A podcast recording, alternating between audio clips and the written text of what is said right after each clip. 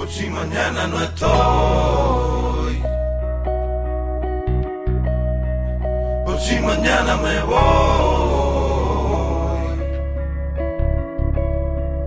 Aquí te dejo mi herencia.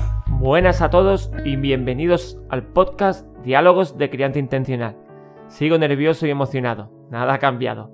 Estoy aquí grabando acompañado de mi hijo y eso me da tranquilidad y serenidad. Me gustaría recordar que la mejor herencia que podemos dejar a nuestros hijos no son los bienes materiales, sino los intangibles, los cuales les transmitimos informalmente a través de la vida cotidiana, del contacto diario con ellos, del ejemplo y del testimonio que les comunicamos como pretende ser este podcast. También me gustaría decir que veo muchos padres, hombres y mujeres con comportamientos psicópatas y esto tendrá profundas consecuencias en el futuro. Lo siento mucho, tenía que decirlo. Tengo miedo por las futuras generaciones que liderarán el mundo en el que mi hijo vivirá. Y ahora continuamos con las preguntas. Undécima pregunta. ¿Qué valores y habilidades tratas de transmitir a tus hijos como padre? Mi objetivo principal como padre es transmitir valores y habilidades positivas para ayudarlo a desarrollarse como un ser humano saludable, competente, seguro y feliz. Lo sé, no debería de hacer falta decirlo, pero hoy en día, insisto, hace falta. Aunque mi hijo es aún pequeño, procuro enseñarle valores fundamentales como la amabilidad, la gratitud, la honestidad y la empatía. A esta edad, los niños comienzan a comprender y aplicar conceptos simples, por lo que es importante fomentar su comprensión de estos valores. Me esfuerzo por ser un buen modelo para él y reflexiono en cada acción que realizo, todo para asegurarme de que soy un ejemplo adecuado para él. Además, procuro fomentar el respeto hacia los demás, ya sean animales o personas, y sobre todo hacia él mismo, enseñándole a tratar a otros de manera amable y a cuidar su cuerpo y bienestar. Con estos valores y habilidades espero ayudar a mi hijo a desarrollarse como un individuo empático, respetuoso y gratificante. Quiero añadir que transmitimos estos valores y habilidades entre otros para que nuestros hijos puedan enfrentar adversidades. Así que hay que transmitir valores, no evitar las adversidades. Duodécima pregunta. ¿Qué importancia le das al vínculo entre padres e hijos en los tres primeros años?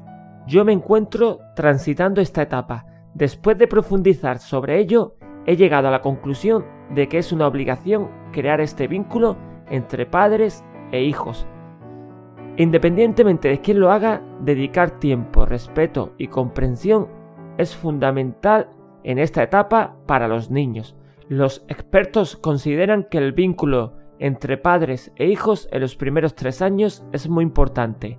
Durante esta etapa, los niños están en un proceso fundamental de crecimiento y desarrollo de sus habilidades sociales y emocionales, y un vínculo fuerte y positivo con sus padres puede ayudarles a sentirse seguros, valorados y amados. Además, establecer un vínculo fuerte con los padres en esta etapa puede ayudar a los niños a desarrollar una buena autoestima y una identidad sólida.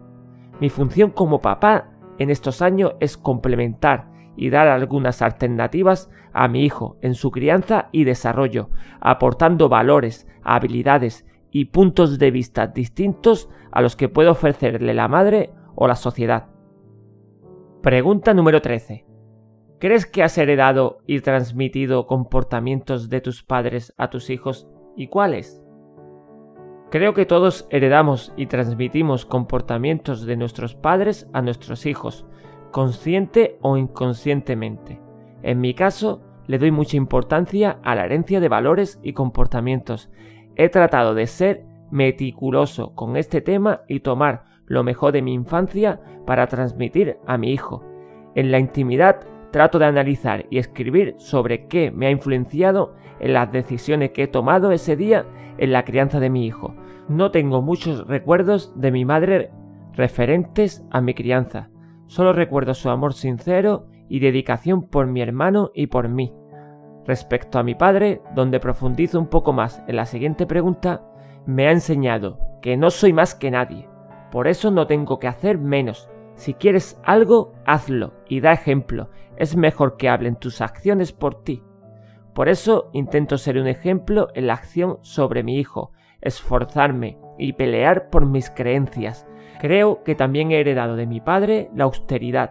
Soy un consumidor crítico y soy consciente de la necesidad de inculcar el ahorro y el buen criterio en mi hijo.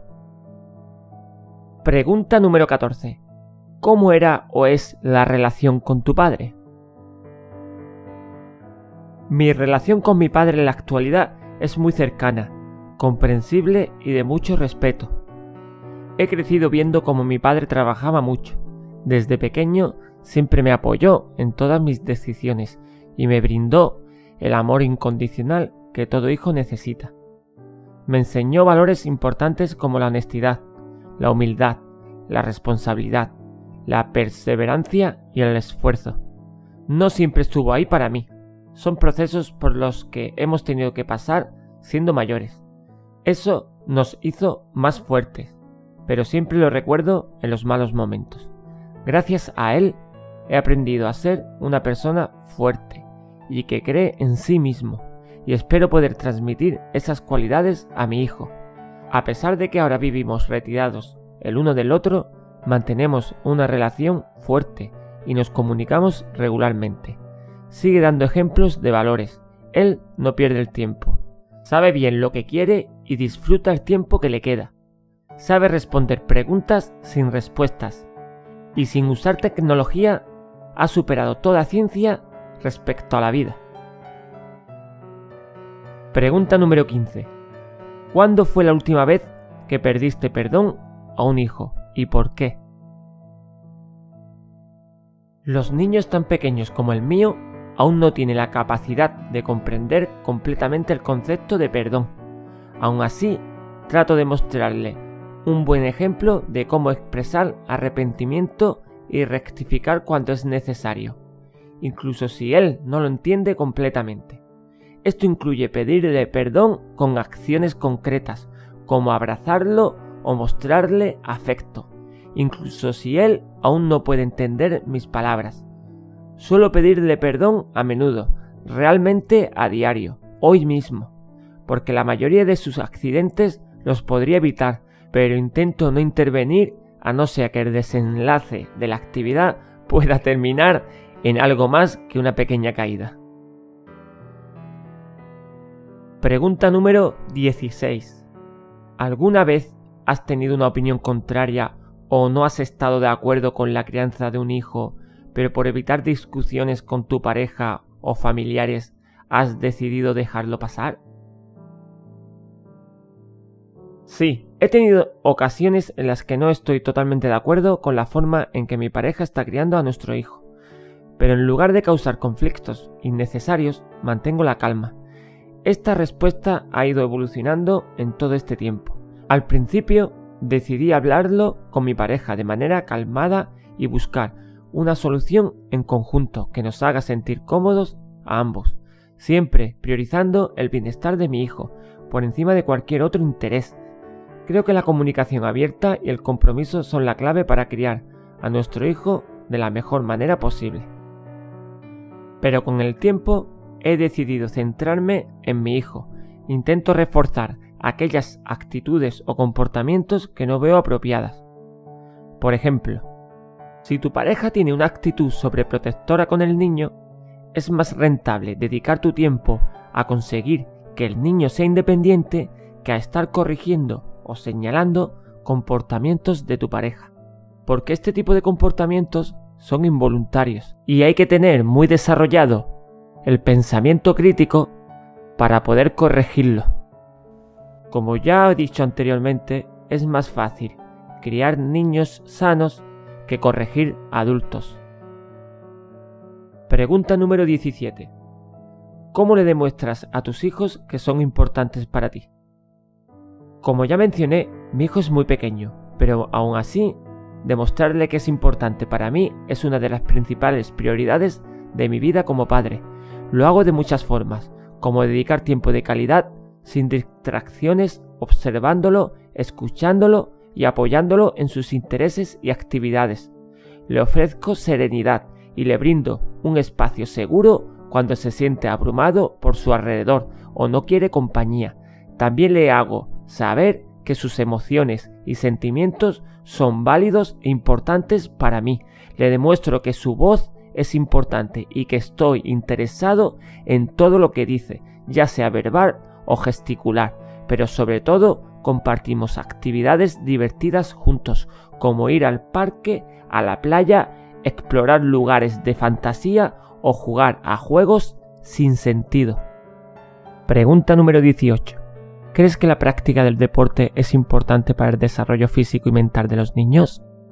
La mejora del desarrollo físico y mental de los niños es sin duda la contribución más importante del deporte, pero la lista de valores que se pueden aprender y adquirir a través del deporte es infinita, lo que revela la verdadera belleza del deporte.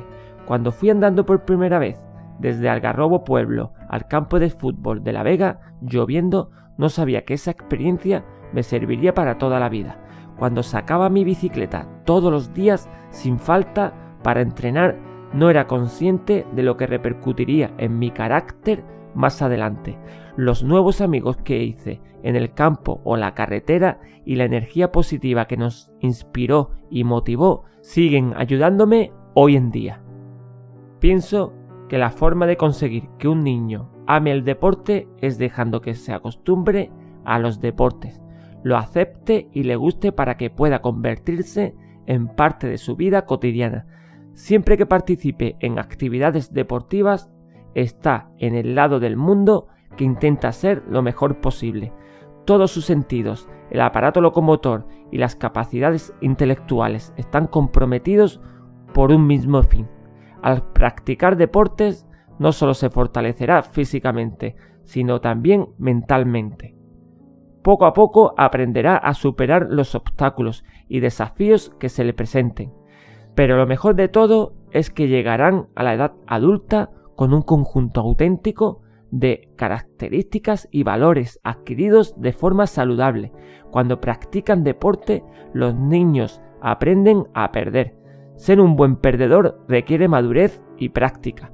Perder les enseña a los niños a recuperarse de la decepción, a sobrellevar experiencias desagradables y es una parte importante para volverse resilientes. Las investigaciones muestran que existe un vínculo entre la práctica de deportes y la autoestima en los niños. Si eres padre o madre y estás escuchando esto, y no lo sientes así, te pido por favor que ayude a su hijo a convertir el deporte en parte de su vida, a desarrollar una actitud deportiva positiva, elogiando los esfuerzos del equipo o de otros niños, incluso si no ganan. Explíquele a su hijo lo importante que es hacer todo lo posible, ser generoso con los demás. Asegúrese de que sus comentarios al margen sean positivos y no critique a los niños que cometan errores. Nunca abuse de un equipo, compañero u otro padre. Conviértelo en una experiencia positiva para él y todo lo demás vendrá solo. Pregunta número 19. ¿Cuál es tu mayor temor como padre? Para empezar, ser padre me ha presentado el terrible desafío de existir en el mundo mientras amo a tanto a alguien que me duele físicamente y sabiendo que no tengo el control total sobre el bienestar de esa persona. Tener un hijo es decidir para siempre que tu corazón camine fuera de tu cuerpo. Una vez que acepté que no podía rescatar a mi hijo de todas las heridas que el planeta tiene para ofrecer y de toda la influencia de su alrededor, podría afirmar que dejó de ser el mayor temor. Ahora los mayores temores son más globales y abstractos. Me preocupa cómo será su futuro en un mundo cada vez más complejo y cambiante, donde los desafíos globales como el cambio climático, la desigualdad y la inestabilidad política acaparan mi atención. Pregunta número 20 y última. algo que le dirías a otros papás. ¿Quién no se ha sentido perdido alguna vez? Si eres un papá que se plantea cuestiones sobre la crianza de sus hijos, de una forma u otra, ya estás haciendo lo correcto por tus hijos. Eres un buen padre. Si no es así, por favor, ser un buen padre es una obligación. Tus hijos lo merecen, el mundo lo necesita. Si no sabes cómo empezar, cuidarse de uno mismo enseña a cuidar de los demás. Así que empieza por ahí. Lucha por tu individualidad y por la toma de tus propias decisiones. Sé lo más creativo posible. Debes de brillar. Deja que fluya, sabiendo que al celebrar tu propia diversidad interior, estarás ayudando a tus hijos a florecer junto a ti. Mantente fuerte, encuentra los recursos para regenerarte, confía en eso, vive eso desde dentro y pase lo que pase, serás vital, resiliente y alegre. Que tus hijos te vean tal y como eres y no olvides celebrar cada hito conseguido con tus hijos, ya sea un abrazo, un paseo por la playa, dormir juntos o pisar un charco. Esto fortalecerá los vínculos y creará recuerdos inolvidables.